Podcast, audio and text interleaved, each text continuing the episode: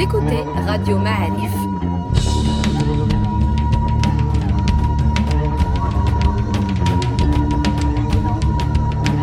Le podcast Histoire.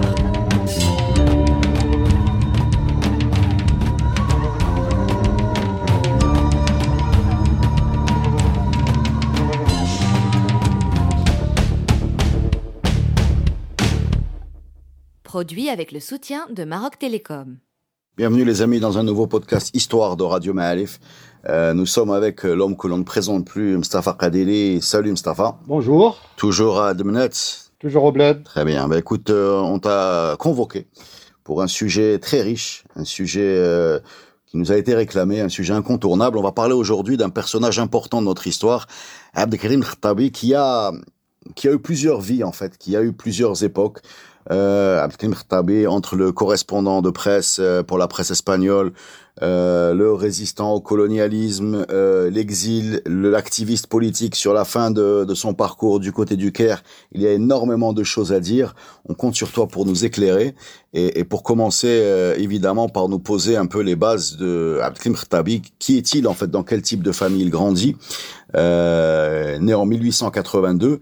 Pose-nous un peu le contexte euh, familial et, social de, ce, cet homme. Ben, c'est Mohamed Ben Abdelkrim. C'est son père qui s'appelle Abdelkrim, qui est un personnage assez connu, qui avait une position sociale assez importante dans la tribu des dans la région qu'on appelle le Husseima aujourd'hui, puisque le Husseima n'existait pas encore à l'époque. Et c'était un notable, un personnage qui a des relations avec euh, les tribus locales et avec l'État, avec le Marzen. Il a des correspondances, il y a des événements, en tout cas plusieurs événements qui ont eu lieu dans euh, la région. Et il était également dans le commerce avec les Espagnols qui étaient juste en face, sur le rocher de Dolcour euh, et sur l'autre rocher euh, en face de l'Husseima, qui était là depuis hein, la fin du XVe siècle, depuis les histoires de Reconquesta. Et Sbta et Mlilia était jusqu'à la fin du XIXe siècle à peu près, c'était que des bagnes. Mais après les Espagnols, après l'histoire de Tétouan, euh, ils ont commencé à donner une dynamique à leur préside bagne pour commencer à faire des relations commerciales de plus en plus euh, soutenues. Euh, voilà. Donc Mohamed fait des études. Donc maintenant, tu nous parles de Mohamed Ben Abdelkrim. c'est-à-dire Mohamed Ben notable. il est né en 1882, il grandit, il fait le circuit classique, et il arrive jusqu'à Qarawi Fès pour arriver au stade euh, supérieur. Fès, c'est un peu une sorte de capitale hein, du Rif et du Moyen Atlas, même de Tafilalt, puisque le- le- l'écoulement du produit du Rif se faisait dans la ville de Fès, y compris pour la poterie. hein. on parle beaucoup de la poterie de Fès, mais au fait, la poterie de cuisson, c'est la poterie du Rif. La poterie de Fès n'est pas bonne pour la cuisson, elle est plus ornementale, elle est plus dans le plat pour servir, mais pas pour la cuisson. Donc, euh, Fès, venir à Fès, c'était une évidence pour Mohamed Ben Abdelkrim Khattabi pour faire des études assez poussées et puis euh, regagner euh, avant d'atterrir à Mlilia. On est à peu près vers 1910 où il s'exerce au journalisme, le métier de journalisme. Il écrit en arabe dans le journal El Telegram des Rif que les Espagnols avaient euh, installé. Déjà en 1908, ils installent ce qu'ils appellent l'école hispano-arabe pour les enfants des indigènes, donc des gens locaux de Mlilia pour l'enseignement. Et donc apparemment, il y donne des cours d'arabe comme institut. Il a même donné des cours euh, d'arabe pour les officiers. Et je crois que son ami euh, Sylvestre de l'histoire d'Anoual n'était pas un inconnu, puisque apparemment Mohamed Ben Abdelkrim Khattabi avait ce général, quand il était colonel encore, comme élève pour lui enseigner l'arabe, la langue arabe. C'est des choses qui rentraient dans la formation des officiers côté espagnol et côté français, puisque le projet colonial était euh, en préparation, etc. Et donc, il euh, va vivre avec les Espagnols, en travaillant avec les Espagnols, comme ils étaient là depuis toujours, peut-être avant lui. Il y a d'autres personnages qui ont travaillé avec eux sans problème. Il arrive même à un moment donné, il a été appointé comme juge, juge des juges, Qadi al-Qudat. Et donc, il a vu plusieurs casquettes, journaliste, enseignant, juge, pour s'occuper des affaires des musulmans, des locaux, euh, les gens du pays vis-à-vis dans leur relation avec les Espagnols dans la ville de Melilla, où il y avait très peu d'habitants espagnols à l'époque.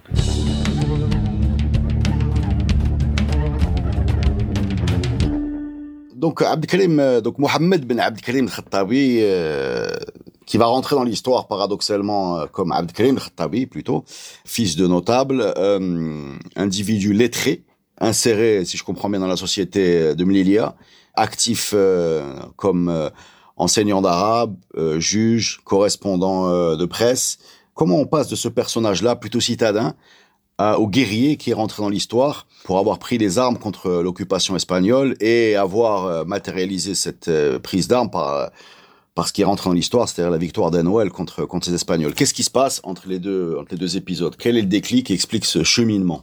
Il, apprend l'espagnol au passage. Je veux dire, tout ce qu'il a fait pour les Espagnols à Melilla, au passage, il apprend l'espagnol et donc il, il est sensibilisé à la presse, à l'importance de la presse, accéder à l'information à la presse, et je crois, euh, l'épisode de la Première Guerre mondiale, comment la presse espagnole en a parlé, et surtout le, le, les débats euh, de l'opinion publique euh, espagnole en Espagne et sur le Rif, sur le Maroc, sur la guerre, sur la Grande Guerre, etc. Je crois que tout cela a joué un rôle très important dans sa formation. Du coup, ça le distingue également de beaucoup de chefs de la résistance à travers tout le Maroc qui ne connaissaient pas de langue étrangère, de langue européenne et qui n'avaient pas accès à l'information. La Première Guerre mondiale, à mon avis, va jouer un rôle très important dans sa conscience, parce que dans le contexte, on en avait parlé, hein, il y avait des guérillas soutenues un peu par les Allemands et les Ottomans, euh, un peu partout au Maroc, au nord, au centre, au sud, au Sahara, pour euh, déranger la présence militaire française au Maroc. Et du coup, euh, dans le Rif, dans le nord, il y avait une guérilla menée par un certain euh, Abdelmalek, un descendant de ben Abdelkader, personnage assez ambigu, on ne sait pas d'où il vient, il travaillait avec les Français, à un moment donné s'est rebellé contre les Français, et en tout cas c'est un personnage qui va jouer ce rôle où il avait essayé euh, de faire participer les tribus du Rif dans ce qu'on appelle la révolte euh, de Abdelmalek. Mais cela ne va pas trop donner de résultats parce que ce bonhomme disparaît de la nature. Et en tout cas, je crois qu'il s'est échappé du Maroc et il avait rejoint la Turquie si mes souvenirs sont bons. Tout de suite après, c'est l'incident de Mlilia où Mohamed Ben Abdelkrim est emprisonné par les Espagnols. Il essaye de s'échapper il saute par la fenêtre, il se casse une jambe. Les Espagnols le reprennent. Après, il est libéré. Et c'est là que commence un petit peu l'histoire. Au parallèle, on parle de Mohammed, mais il y a toujours son alter ego, son propre frère Mohammed, qui lui, par cette relation très privilégiée avec les Espagnols, des notables de la région du Nord en général et du Rif en particulier dont on parle ici, c'est qu'il va faire des études modernes au point d'être inscrit, en tout cas vers 1920, il était étudiant à l'école des mines, je crois à Madrid, en Espagne en tout cas, ce qui voudrait dire qu'il avait suivi un cursus scolaire qui venait de l'école moderne, probablement l'école hispano-arabe de Mlilia, comme quelques enfants de notables qui avaient euh, suivi cet enseignement moderne. Donc les deux sont rappelés par le père à un moment donné, qui correspond à peu près à 1919 à 1920, par le père qui commence apparemment à sentir les intentions belliqueuses des Espagnols pour commencer à occuper le territoire. Parce que pour rappel, 1912, 1913, 1914, en deux ans, déjà les Espagnols depuis 1911, ils occupaient les côtes, c'est-à-dire l'Araïch, Asila, ils sont rentrés à Tétouane, ils sont à Mlilia, ils ont commencé à pousser. Côté Mlilia, déjà, il y avait la période de Mohamed Sherif Hamzian, entre 1908 et 1910, où ils ont eu des escarmouches et des problèmes suite aux histoires de Bouhmara dont on avait parlé, qui avait vendu la mine de fer de la montagne d'Ixian, etc. Donc, jusque-là, les intentions belliqueuses des Espagnols n'étaient pas assez claires et on croyait que ça s'arrêtait au niveau de cette mine et de cette histoire entre les populations des tribus de la région de Mlilia et l'armée espagnole de Mlilia avec cette Barranco del Lobo ou la bataille del Barranco del Lobo. Mais après la fin de la guerre, de la Première Guerre mondiale, les Français reprennent leurs opérations au Maroc et les Espagnols commencent également à essayer d'occuper le hinterland, l'intérieur du pays. Et c'est comme ça qu'ils ont occupé Shewen à l'ouest et que l'idée de faire sortir l'armée de Mlilia pour aller occuper le Rif central en suivant un petit peu la route côtière mais un peu de l'intérieur. Et c'est là qu'arrive cette histoire de Anwal et euh, surtout l'histoire de Dharo Barran qui l'a précédé c'est-à-dire à un moment Abdelkrim, le père, avait déjà commencé à mobiliser les tribus. Et on parle de son décès euh, brusque qui a eu lieu suite à, paraît-il, suite à un empoisonnement avant 1921 puisqu'il n'assiste pas à la bataille de Dharubarran et à la bataille d'Anwab. Donc voilà jusque-là cette période de la vie de Mohammed bin Abdelkrim al-Khattabi, qui était un petit peu dans le canevas d'une famille de notables qui avait des relations de commerce et d'entretien et avec les Espagnols et avec le Marzen et avec les tribus du voisinage, à une famille qui va mener une résistance contre l'occupation espagnole qui va commencer à envahir l'espace qui lui est dévolu par le traité du protectorat et surtout dans le traité de Madrid entre la France et l'Espagne sur le partage des zones d'influence. Euh, l'épisode d'Anoual est connu. Oui, l'épisode d'Anoual est connu et j'invite tous les auditeurs de Radio Ma'alif à aller euh, écouter un podcast que tu as fait avec nous qui s'appelle La guerre du Maroc. Et je crois que la victoire d'Anoual euh, est, est, décrite avec de la précision dans la première partie de ce podcast, qui est un long podcast en trois parties. mais avant, j'aimerais j'aimerais comprendre, Mohamed Abdelkrim, comment, comment on passe d'un individu lettré, juge, professeur d'arabe, correspondant journalistique, à, à chef de guerre? Euh, chef de guerre qui mène ses troupes vers la victoire. Donc, est-ce que c'est peut-être que l'armée espagnole est peut-être mal, équipée, pas préparée, euh, moralement soumise à des pressions internes entre ceux qui veulent y aller, ceux qui veulent pas y aller au niveau politique?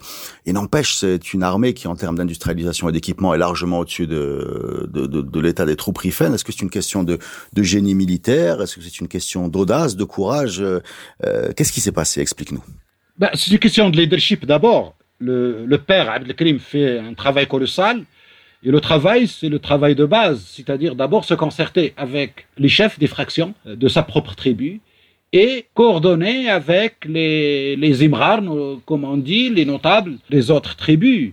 Baqiwa à côté, Tamsaman, Snhaj Asrayer, jusqu'au Bni Saïd, Bni Toft à droite et à gauche. C'est-à-dire on commence par d'abord réunir la parole et euh, coordonner d'abord les instruments, si j'ose dire, du projet, à quoi cela consiste, c'est quoi l'enjeu, c'est quoi le problème, etc. Donc il y a un travail préparatoire à l'avance au niveau de la mobilisation des tribus. D'ailleurs, tout de suite après, quand cela a marché, surtout après Darubarani Anwal, on parle d'une sorte de congrès, c'est-à-dire de grande réunion à Drar où les chefs des tribus se sont réunis avec Mohamed bin Abdelkrim Khattabi et son frère Mohamed pour établir une sorte de tada comme on faisait dans le temps pour les tribus, c'est-à-dire une alliance et surtout une organisation. Et c'est là que l'idée de république, comme on dit dans le RIF, euh, c'est-à-dire une sorte d'auto-organisation euh, face à ce colonisateur espagnol qui veut occuper la terre et exploiter ses propres ressources, des choses euh, dont euh, Mohammed et son frère Mohammed étaient complètement conscients. Donc c'est là qu'on constitue des comités, une sorte de gouvernement, composé essentiellement de la tribu du Aïtwar Yarel et quelques personnages importants issus de différentes tribus pour qu'on organise une sorte de noyau d'un terrain libéré de l'occupation espagnole et de la domination espagnole qui va durer de 1921 euh, jusqu'en mai 1926 pour le Rif central et jusqu'à même 1927 pour le Rif occidental, c'est-à-dire la région de Jbala, de Shawen aujourd'hui. Donc voilà un petit peu tout le travail fait par le père et puis les deux fils, ils étaient dans la continuité, mais aussi c'est l'ensemble des chefs, euh, des tribus, des notables qui étaient déjà impliqués avec le père et qui s'impliquent avec les deux fils sans problème.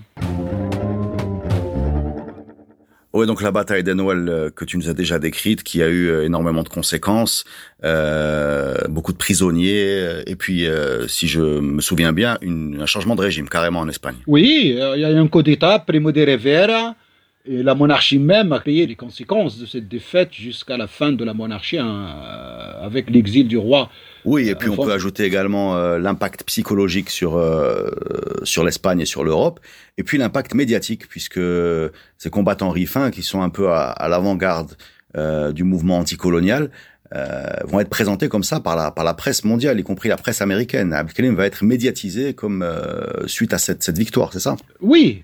Alors, ça commence d'abord par le soutien qu'il obtient dans la gauche française, surtout chez les communistes. Parce que jusque-là, pour les Français, Mohamed Ben Abdelkrim al-Khattabi, enfin, ce qui se passe dans la zone espagnole, ne les menaçait pas, a priori. Ça ne concerne que les Espagnols, mais ils avaient un œil sur euh, cela, ça les intéressait parce qu'il y a un problème si ils se sont posé la question, ici, ici l'Espagne se retirerait. qu'est-ce qui serait passé? Qu'est-ce qu'on doit euh, faire?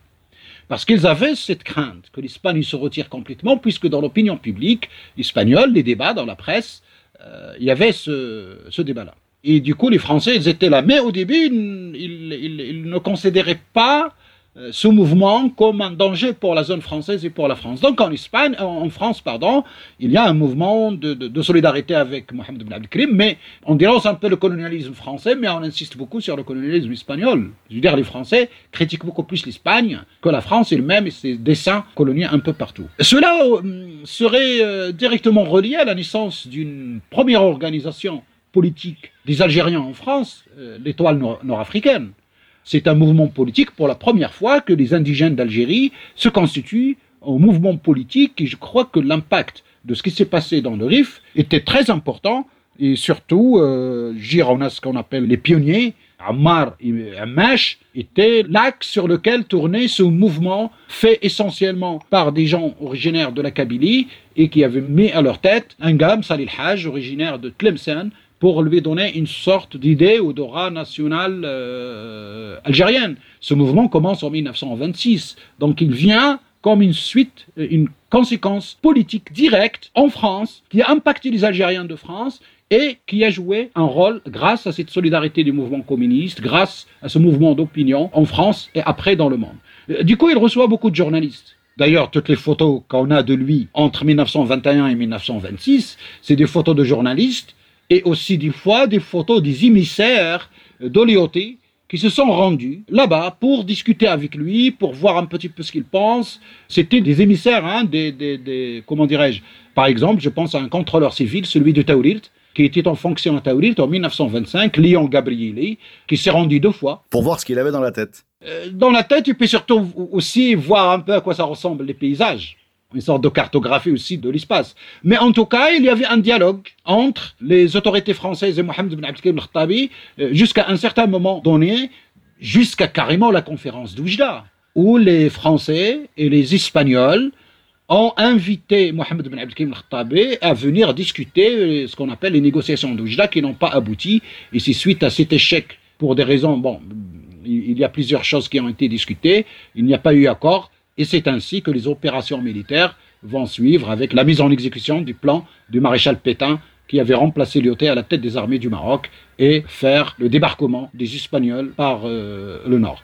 Donc voilà, je veux dire, de l'intérieur, il y a énormément de choses. Il y a la guérilla, il y a la guerre, il y a le début du conflit avec les Français, il y a l'impact international, la solidarité internationale, l'arrivée des journalistes, même de Chicago Tribune, euh, au manque de Rifi, nous a laissé un livre, Vincent Chine, euh, sur son périple, les articles de presse qui ont été écrits, et tout cela, je veux dire, Mohamed Ben Abdelkrim le suivit de près, puisqu'il recevait également la presse, il lisait l'espagnol, et il avait des déserteurs de l'armée française, qui étaient soit des légionnaires, euh, des Allemands ou d'autres nationalités qui lui, lui lisaient la presse en anglais, ou des déserteurs de l'armée française, surtout des Algériens, qui lui lisaient la presse française. Et tout cela, il le recevait à partir de Tanger, l'international, et il avait des antennes à Tanger qui lui acheminaient et le courrier, et les demandes de contact, et la presse.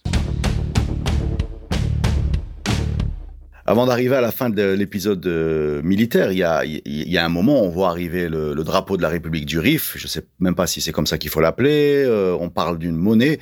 Moi, je voudrais bien savoir dans quelle logique se, se situe Abdelkrim Khattabi. Est-ce que est-ce qu'il était en train de constituer un État euh, ou est-ce qu'il était en train de constituer le premier pas vers un État plus grand? Euh, quels, quels, étaient ses objectifs? Dans quelle logique il se situait? Et quels étaient ses projets? Il était dans la logique de la constitution d'un État, c'est clair, un État indépendant du colonialisme espagnol. Les Français, à un moment donné, ont senti qu'ils menaçaient leur intérêt, c'est-à-dire que cet État, si on l'acceptait, il va empiéter sur les zones françaises et que peut-être il serait un point d'attache pour une résistance contre les Français. Mais ce qui est sûr, c'est que Mohamed Ben Abdelkrim Khattabi qui se battait dans le nord n'était pas indifférent à ce qui se passe dans le reste du Maroc. On a dans les documents qu'il était en contact avec les différents chefs de la résistance, depuis celui qui était juste à côté de lui au sud de Taza. C'est pour ça que les Français à l'époque parlaient de la tâche de Taza, qui était quelqu'un qui apparaît sur la scène depuis 1911 dans la ville de Fès. C'est euh, Sidi Rho, Sidi Rho l'Arfawi, Sidi Rho Arfa, qui dit Aït des Mouzar, entre Mouzar et Sfrou. Il apparaît sur la scène depuis 1911. Bref, Elle était jusqu'en 1926. D'ailleurs, si on voit les soumissions qui ont eu lieu dans le Moyen Atlas après la défaite de Mohamed ibn Abdelkrim al-Khattabi, on comprend la logique. C'est-à-dire, Arfa Iblan, Saïd Mohand a côté Boulman, Amhaouchi défait à Arbala en 1926. Donc, on a toute une ligne du Moyen Atlas qui était en relation directe avec Mohamed ibn Abdelkrim al-Khattabi, d'où dans l'un des podcasts, quand on avait parlé que l'IOT arrivait à Fès, menacer l'armée de Mohamed ibn Abdelkrim était à 30 km, leur avait dit qu'il fallait défendre Taza plutôt que Fès, parce que l'enjeu Taza, si on gagne Taza, on va gagner Fès également, parce que Taza c'était le couloir entre le Rif et le Moyen Atlas. Les sources ne parlent de correspondance de Mohamed ibn Abdelkrim al-Khattabi avec les chefs de la résistance, mais aussi avec les chefs marzen. Le Qayyid al-Ayadi évoque qu'il a reçu des lettres de Mohamed ibn al-Khattabi dans la bouche de Abdullah Ibrahim qui l'a raconté à Mohamed Louma qui la raconte dans un livre sur la vie de Abdullah Ibrahim qui était chef du gouvernement après l'indépendance et qui était l'un des nationalistes les plus reconnus à l'époque. Le Glaoui même, le Glaoui avait reçu des lettres de Mohamed ibn Abdelkrim al-Khattabi, donc le Qaïd al-Ayadi n'était pas le seul, et c'est là qu'on peut déduire qu'il avait essayé de contacter tout le monde jusqu'à le successeur de l'Hiba, qui était le Mustafa Mrabbi Rabbo, qui était euh, à la tête d'une résistance dans l'anti-Atlas dans la région de Kerdous, pas loin de la ville de Tafraout, le frère de Ahmed Lehiba, qui a été défait par l'armée de Mangin à Marrakech en 1912. Mais la question, c'est qu'est-ce qu'il leur dit dans ces lettres euh, Rejoignez-nous, faites comme nous. Euh, euh, il a l'ambition de faire tache d'huile. Il se voit comme un leader euh, beaucoup plus grand que, que la région à laquelle on, on, l'associe. qu'est-ce qui se passe dans ces lettres? On les connaît ces lettres? Bah, Il faut avoir, comment dirais-je, des, des exemples, des exemplaires de ces lettres. Pour le moment, à ma connaissance, aucun chercheur n'a encore entre les mains cela, ou peut-être il y a des gens qui ont encore les mains, euh, entre les mains cela, mais qui n'ont pas travaillé euh, dessus, ou probablement que, bon, ça ne rentre pas dans la logique de la narration, parce qu'on doit parler de la narration de l'histoire et comment chacun essaie de voir Mohamed Ben Abdelkrim, le mouvement Rifin d'une manière générale pendant l'occupation coloniale, comment chacun essaie de le voir c'est-à-dire la, narration nationale, la narration nationaliste, la narration marocaine, la narration rifel, la narration étrangère, la narration cubaine, la narration vietnamienne, la narration chinoise, la narration égyptienne, la narration euh, algérienne, la narration tunisienne. Il y a plusieurs versions, on dirait une sorte de Ibn hein, que tout le monde se partage, mais chacun y voit euh, ce qu'il voudrait. Mais ce qui est sûr, ce qu'il y avait ces lettres, déjà, le fait que des lettres existent, c'est un élément euh, non négligeable et ce n'est pas un petit détail qui est anodin, euh, puisque cela atteste en tout cas qu'il y a un dessin. Non seulement les Qaïd Marzen et les Qaïd de la résistance, mais même le sultan Mohammed Ben Youssef a été ciblé par les contacts sans succès. Et ça, c'est raconté par euh, l'un des membres du gouvernement de Mohammed Ben Abdelkrim, Azar Khan, qui a raconté sa vie au Qadi de Jdida pendant l'époque coloniale Skirej, et qui nous a donné un livre édité aujourd'hui Dil el-Warif, fi Muharabat al-Rif. Et Azar Khan raconte que deux missions se sont rendues à Rabat pour rencontrer le sultan Mohammed Ben Youssef, mais sans succès. C'est-à-dire que, bon, si on comprend, il y avait des gens comme obstacle sur le chemin de l'accès de ces deux délégations avec des cadeaux au sultan également. Donc, hein, on voit que sur le plan interne, Mohamed Ben Abdelkrim Khattabi fait des choses qui n'ont pas encore été étudiées pour qu'on puisse aussi les inclure dans notre histoire sur cet événement. Sur le plan international, Mohamed Khattabi demande à la Société des Nations, qui a été constituée après le traité de Versailles, euh, l'adhésion.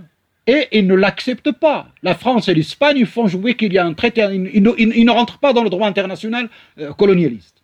Puisque, d'après eux, ce n'était pas un État souverain, et donc c'est juste une rébellion des gens qui refusent la légalité. Voilà, c'est comme ça que, mais la Société des Nations, ils cherchent à faire une monnaie, hein, comme vous avez dit, mais qui n'a pas été indexée, mais en tout cas, elle a été imprimée en Angleterre, oui, elle a été imprimée parce que son frère Mohamed, avec l'un des ministres, je me souviens plus s'il s'agit de Boujibar ou d'Azarqan, qu'il l'avait accompagné dans une tournée en France et en Angleterre. Mais tout cela était dans le contexte post-première guerre mondiale, sur le plan international, les deux puissances insiste sur le droit international issu de Berlin. Et c'est pour ça que ces histoires de droit international me font rire, parce que le droit international il a été élaboré pour euh, l'esclavage dans un moment donné. À un moment donné, le droit international a été mis en place pour la colonisation. Un autre droit international a été mis en place pour gérer les aires postcoloniales. Donc, hein, euh, c'est un droit international un petit peu à la guise euh, du vainqueur à chaque fois et qui ne peut pas euh, être une sorte de norme qu'on croirait un texte sacré, inviolable et intouchable, non discutable.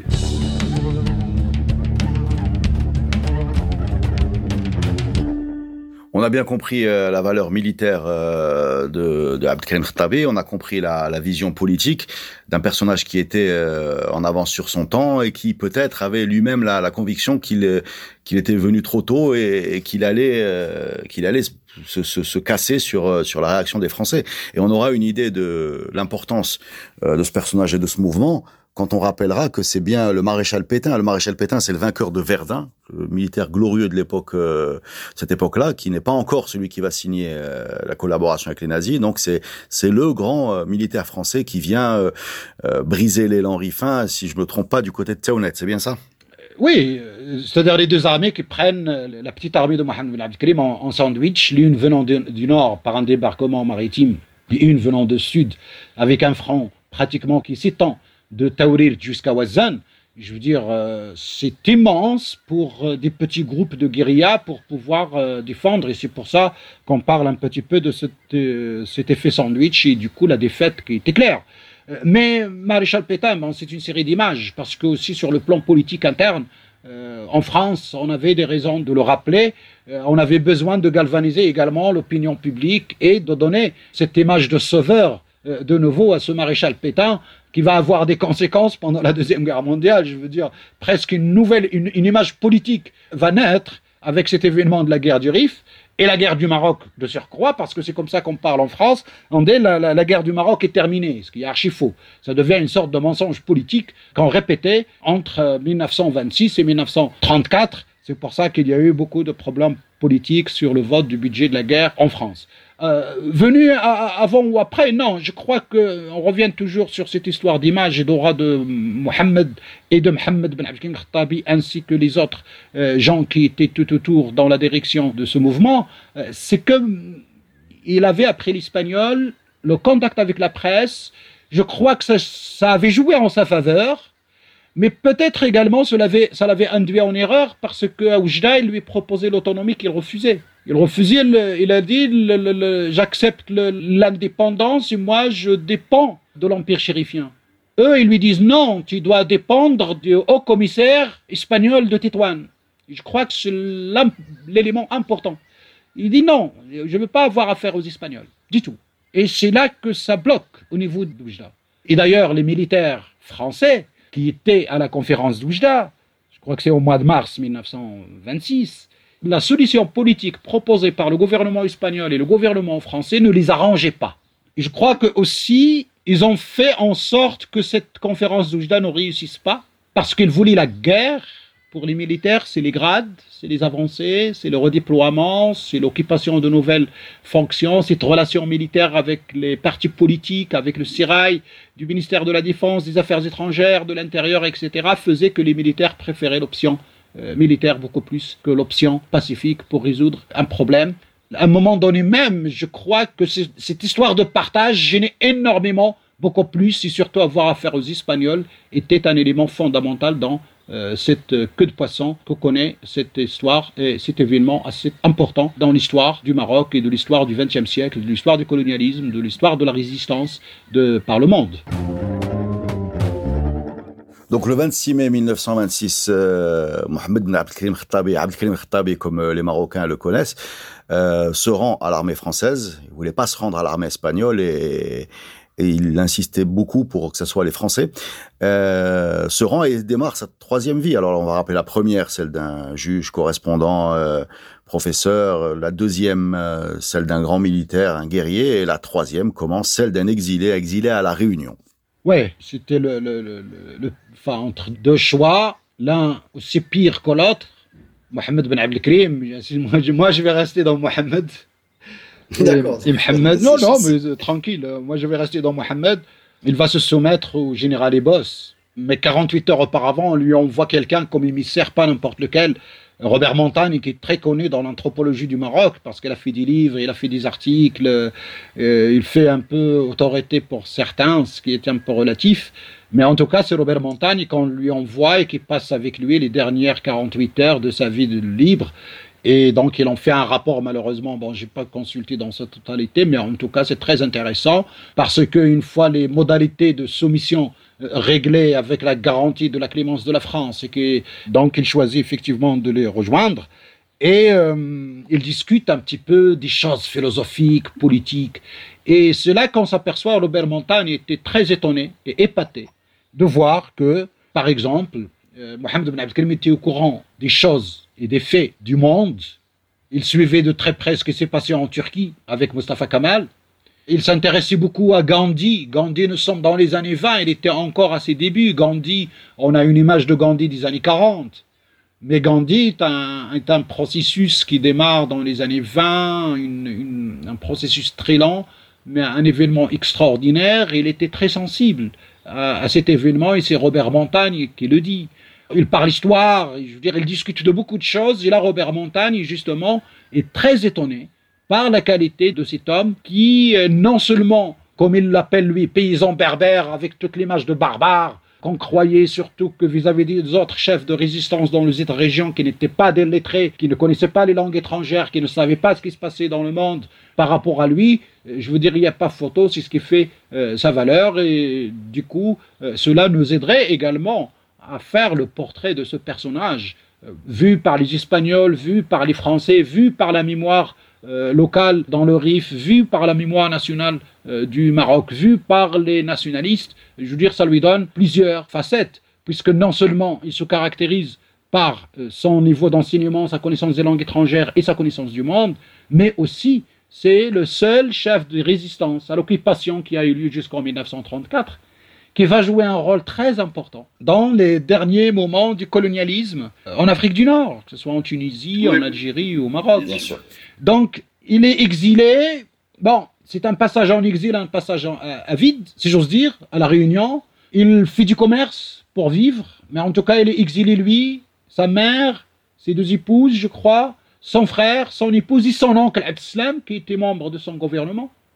Les autres membres du gouvernement sont exilés un peu dans différentes euh, régions au Maroc, surtout à Jdida, à Souera, à Asfi. Euh, c'est pour ça que euh, Azar Khan, qui était à Jdida à un moment donné, avait rencontré ce Qadis Kirij et lui avait raconté ses mémoires que le Qadis Kirij avait noté noir sur blanc pour qu'on arrive un petit peu à l'autre étape de la vie de, de Mohamed ibn Abdelkrim.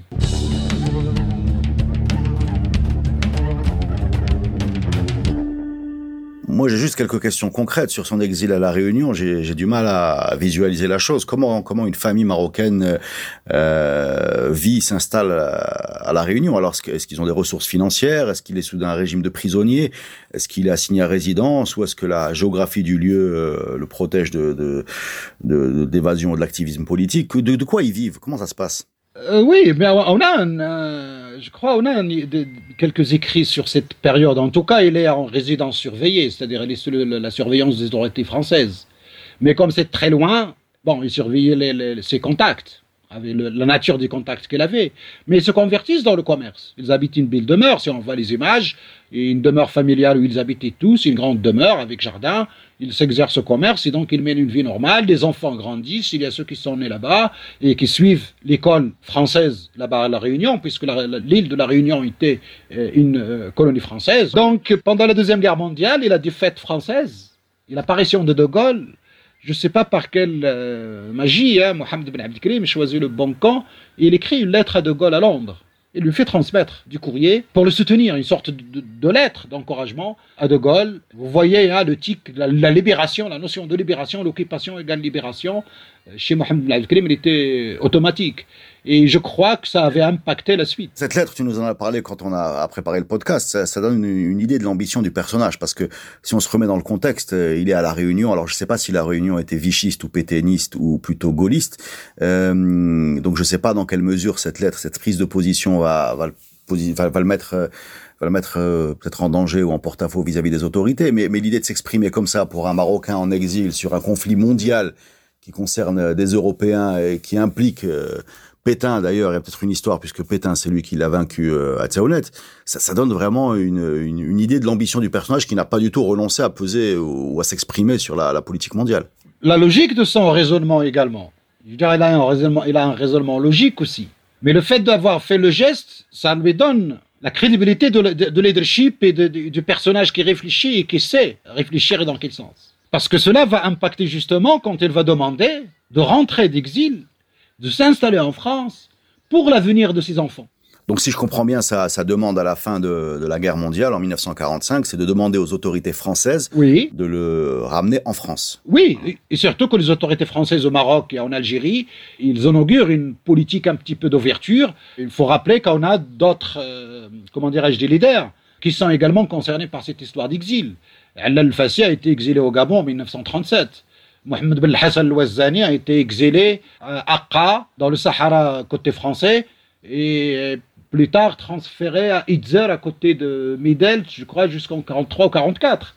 On a aussi le Mokhtar Soussi, qui a été exilé également de Marrakech en 1937, et, pareil, à à Ilre, dans l'anti-Atlas, et euh, il est euh, gracié, il y a une grâce collective et le retour des exilés. Hassan al rentre chez lui, je crois, à Rabat ou à Fès. Al-Fassi fait un transit rapide par Tanger. Il rentre même pas au Maroc français. Et il va en France. il va d'abord en France, en France-Tanger. De Tanger, il repart en France. Et de, France, il part au Caire. Euh, le Mkhtar Soussi revient à Marrakech, sans Marrakech, mais il, se déplace plus vers Casablanca.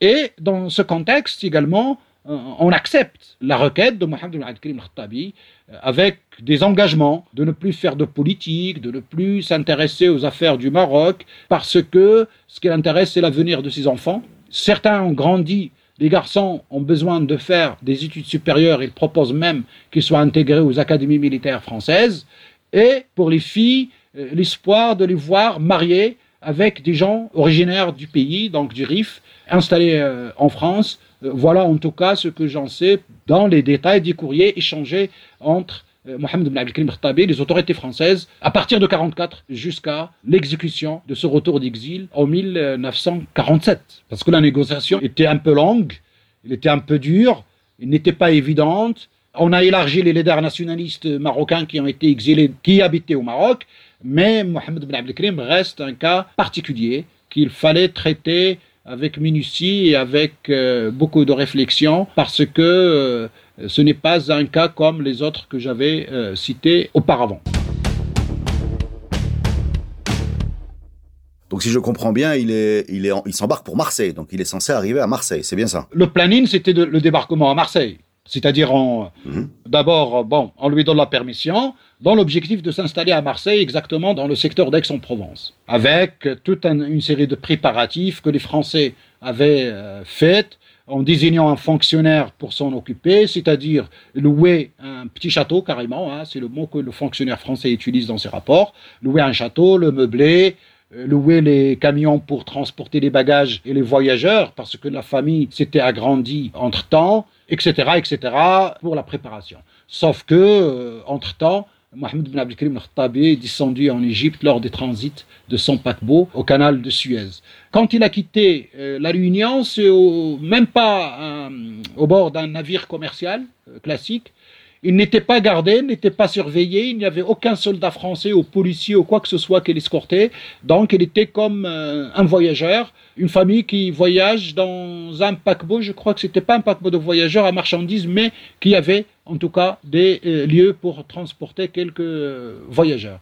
Le bateau... D'après ce que je lis, c'est un, navire des messageries maritimes qui s'appelle le Katumba. Voilà. Alors concrètement, c'est une évasion. oui, puisqu'il n'arrive pas à Marseille il fait escale à Aden, et de Aden, il fait l'escale à Suez pour traverser le canal vers Port Saïd, et euh, c'est là que la fameuse descente. Mais bon, vous savez, la vie de ce grand personnage est un ensemble de détails très signifiants. Par exemple, sur sa descente, on a les mémoires des différents acteurs. sur le hasard de la connaissance du bateau des messageries maritimes dans lequel il, se trouvait, sur l'information qui a circulé pour qu'on sache que à telle date il sera exactement au canal du Suez, euh, sur les trois jours de négociations hein, dures euh, que les émissaires, les trois émissaires, Mohamed Ben Aboud, mort en 1948, Abdel Khalq si je crois, aussi le Habib Bourguiba, qui ont mis trois jours à le convaincre pour descendre de son bateau. Alors tout ça, bon, hein, il y, a le professeur Benjeloun, Majid Benjeloun, qui a beaucoup cherché à comprendre les tenants et les aboutissants de la chose sans succès malheureusement parce que il a envoyé du courrier à des anciens hauts responsables du protectorat français au Maroc, ainsi que des acteurs qu'il a su que par transitivité ils avaient l'information, mais qui avaient intérêt à ce que Mohamed Ben Abdelkrim Khattabi euh, n'arrive pas à Marseille. Alors on a beaucoup évoqué euh, beaucoup d'hypothèses, les Français eux-mêmes, les Français du Maroc, le sultan. Euh, on a essayé un petit peu chacun de spéculer selon des hypothèses pour pouvoir chercher la raison. Mais je crois que l'hypothèse qui manque encore, c'est celle de Franco, qui n'avait aucun intérêt de voir Mohamed Ben Abdelkrim Khattabi apparaître dans la zone, et surtout, surtout encore, en vérifiant que les Français n'ont pas discuté avec les Espagnols cette décision. Et je crois que ça a beaucoup affecté euh, notre ami Franco parce qu'il voyait d'un très mauvais œil l'approchement de Mohamed Abdelkrim Khattabi à Marseille. Euh, dans le sud, il y a beaucoup de Marocains, il y a beaucoup d'Algériens, des émigrés, et pour les Espagnols, ça peut être une euh, source d'agitation contre le Maroc espagnol. Voilà donc cette hypothèse qui n'est pas encore explorée, mais en tout cas, personnellement, moi un peu, je la privilégie pour de multiples raisons, parce qu'il y a toute une chronologie, beaucoup de détails, etc. Mais en tout cas, ces gens missionnés pour faire descendre à tout prix euh, Mohamed ibn Abdelkrim Khattabi tout en trouvant une structure qui s'appelle le Comité de la libération du Maghreb arabe, faite pratiquement pour lui, laisse encore un champ de recherche pour les gens, euh, j'espère, de l'avenir, qui doivent accéder aux différentes archives euh, espagnoles, françaises, égyptiennes également, celles de, la résidence du protectorat, pour qu'on puisse un petit peu clarifier cet événement. Pourquoi? Pour la simple raison que Mohamed Ben Abdelkrim Khattabi a mis trois jours pour descendre, accepter toutes les offres alléchantes qu'on lui avait faites, y compris en faisant intervenir l'aura du roi d'Égypte pour la prise en charge, pour euh, s'il s'agit de son invitation personnelle, etc. Surtout que le bonhomme a laissé ses bagages continuer leur chemin à Marseille. Et vous imaginez ce fonctionnaire français au port de Marseille en train d'attendre, comme il l'a appelé lui, hein, le lion que j'ai vu en liberté après son passage en cage. Le lion que j'ai vu en liberté après son passage en cage. Ce fonctionnaire avait connu Mohamed ibn al-Karim al-Khattabi au temps de sa République et il était français bien sûr parmi les émissaires qui ont visité le Rif et il était heureux de revoir euh, ce bonhomme qu'il avait vu en pleine puissance mais il n'était qu'un émissaire auprès de lui et qui était reçu comme un petit fonctionnaire et là euh, recevoir le prisonnier ou la lion après son passage en gaz. Malheureusement pour lui, son Dieu ne lui a pas exaucé son, son vœu, euh, puisque... Bah, du coup, il, se contentera de ses bagages. et il se trouve dans le pétrin des bagages et le cercueil de la mère de Mohamed bin Al-Kib al-Khattabi qui était là-dedans. Déplacer les bagages, à la limite, on peut le faire, mais déplacer un cercueil, c'est du Kafka. Euh, j'invite, s'il y a quelqu'un qui voudrait faire un film euh, là-dessus, euh, j'ai presque un scénario euh, assez burlesque parce que le fonctionnaire va se retrouver, le pauvre, dans un circuit kafkaïen avec les services des pompes funèbres, quelqu'un qui veut enterrer, un cercueil qui ne lui appartient pas, qui n'est pas membre de sa famille. Eh ben, On parle bien du cercueil de la maman de Abdelkalim. De Mohamed Ben Abdelkalim Khattabi, absolument. Qui est décédé à La Réunion. Oui, il est décédé à La Réunion, effectivement, et que quand il a... La maman qui est décédée à La Réunion, qui n'a pas voulu laisser euh, seul là-bas, et donc euh, rapatrie le cercueil, qui arrive finalement tout seul à, à Marseille. C'est vrai que c'est un, un, destin étrange. Absolument. Euh, et qui a été enterré ailleurs, je dirais pas. Si, il y a des gens qui connaissent. Donc on aborde la dernière partie, la quatrième vie de Abdelkrim. Il est, il est au Caire. Le Maroc n'est toujours pas indépendant. Il y a une agitation nationaliste qui est, qui est effervescente. Euh, comment il se situe euh, dans ce panorama, en particulier quel est son rôle par rapport à l'armée de, de libération nationale? Ah, Le hasard du calendrier fait qu'il arrive, enfin en tout cas, il descend en Égypte en mai 1947 de nouveau.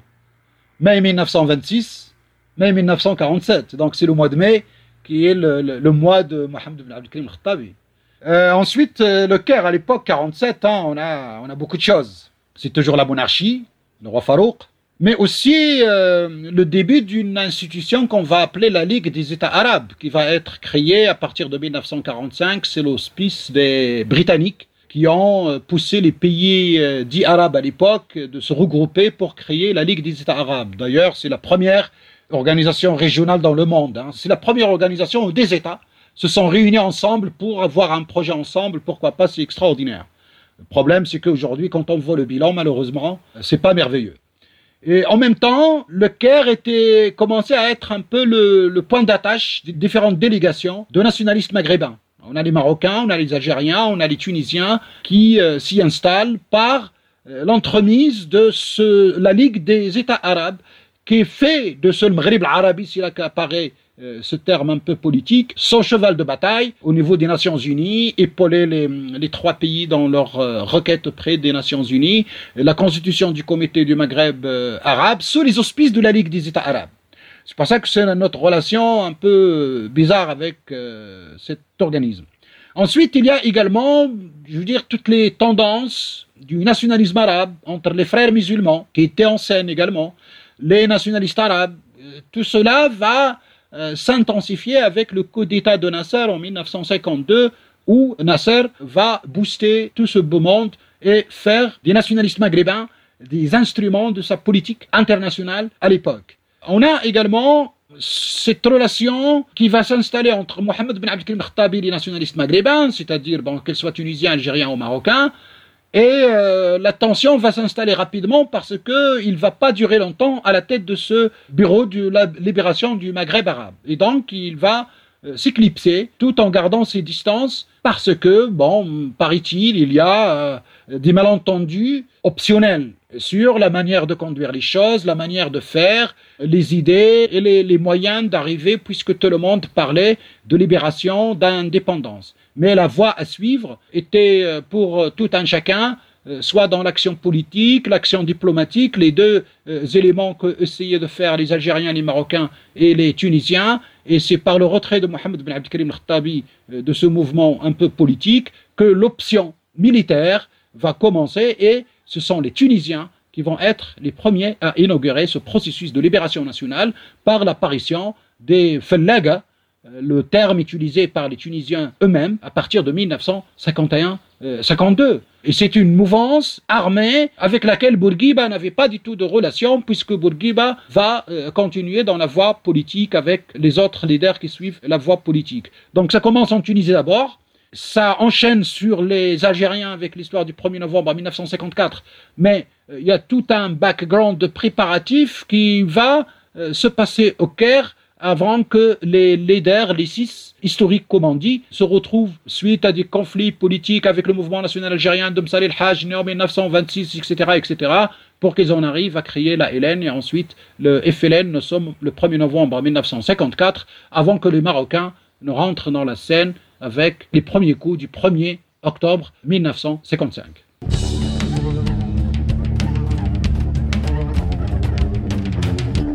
Euh, tu me confirmes, euh, tu me confirmes dans, dans, dans ce podcast parce qu'on a eu d'autres versions parfois hein, que Mohamed Ben Abdelkrim Khattabi n'est pas actif dans ce dans ce mouvement de, de libération armée. Si, il l'est. C'est Ah, lui. D'accord. Non, non, non. Il prend ses distances avec le bureau de défense du Maghreb arabe au Caire, parce que pour lui, c'est des politiques qui voulaient investir l'image de Mohamed Ben Abdelkrim Khattabi dans leur combat politique. D'accord. Lui, il ne comprenait pas cela au début quand il débarque. Il débarque, il ne connaissait pas ni Al-Fassi, ni Bourguiba. Je veux dire, il fait connaissance avec ce beau monde une fois il arrive au Caire. Quand il est parti du Maroc, ces personnages n'apparaissent pas. La presse qui est arrivée jusqu'à la Réunion, ça doit être la presse française de Paris et la presse locale de la Réunion.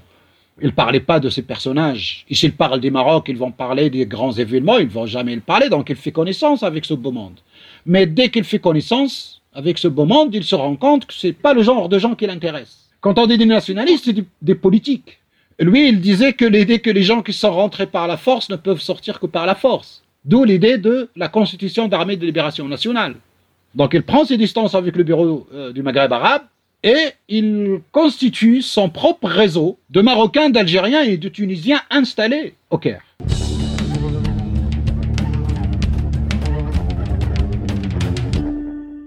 En tout cas, à partir du Caire, il va devenir une, une Mecque pour les gens qui veulent faire de l'armée de libération nationale, que ce soit des Marocains, d'Algériens ou Tunisiens. D'ailleurs, par exemple, euh, on dit que Boumedienne, l'Algérien, a été recruté par les gens qui vont faire la LN, la, le FLN, plus tard chez Mohamed Ben Abdelkrim Khattabi.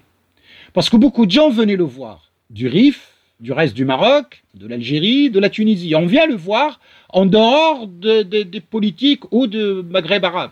Et c'est là que l'idée, je dirais, disais-je, germait de la lutte armée qui va commencer en Tunisie à partir de 1951-52. Parce que le contexte tunisien, bon, c'est toute une histoire, surtout que l'indépendance de la Libye va galvaniser tout le monde. La Libye va devenir le premier État indépendant euh, suite à une décision des Nations Unies, puisque la Libye était une position italienne. L'Italie a perdu pendant la Deuxième Guerre mondiale, il perd la Libye et quelques morceaux de l'Éthiopie qu'il occupait, et du coup ça galvanise tout ce beau monde. Donc si la guérilla tunisienne démarre, elle démarre dans le sud, dans la région limitrophe de la Libye parce qu'elle avait un espace où il pouvait bouger tranquillement sans problème. D'accord, on a compris que la Libye est devenue euh, indépendante très rapidement, mais ça va pas tarder non plus pour le, Maroc et la Tunisie. 1956, euh, l'indépendance des deux pays est obtenue.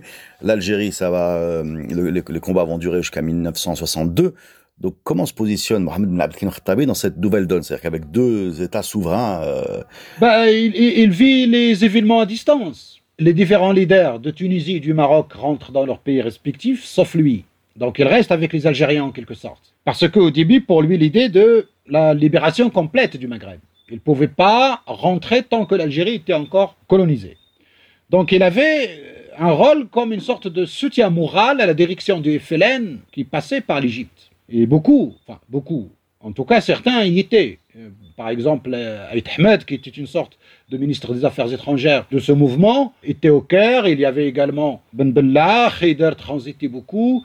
En tout cas, il y a différents leaders. Après leur arrestation par les Français dans l'avion détourné au-dessus d'Alger euh, vers la France avec euh, Boudiaf, il y a une autre direction qui s'installe, et c'est ainsi d'ailleurs qu'en 55, entre 55 et 56, euh, notre Boumedienne, par le biais de Mohamed Ben Abdelkrim Khattabi, débarque à Anador avec un autre euh, Algérien qui va jouer un rôle très important également, Nadir Bouazer, et les deux à, l'origine étaient destinés à l'armée de libération marocaine.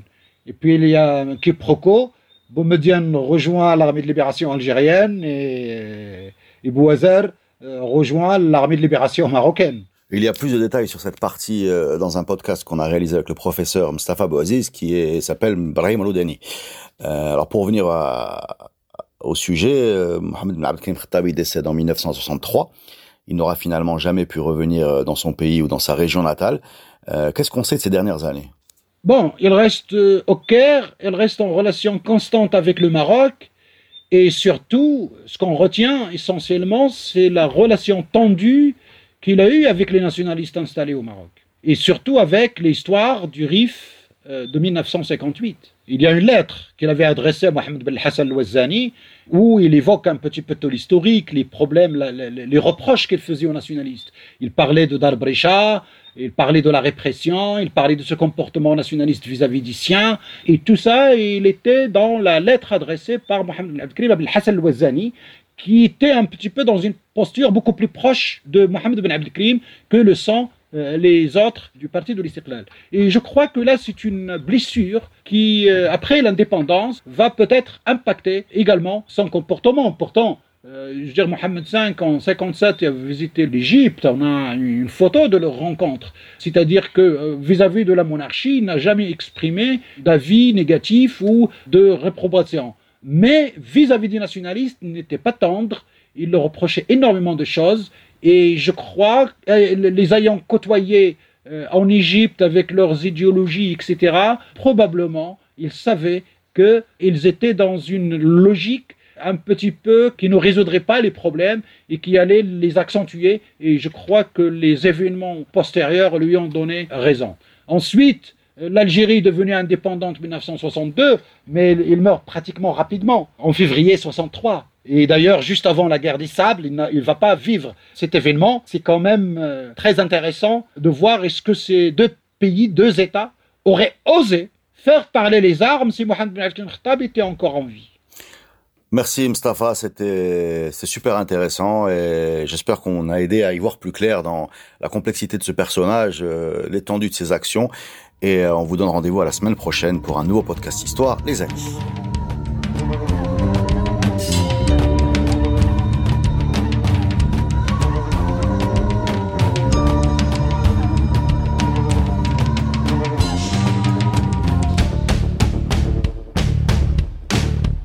Podcast est produit avec le soutien de Maroc Télécom. Maroc Télécom, un monde nouveau vous appelle.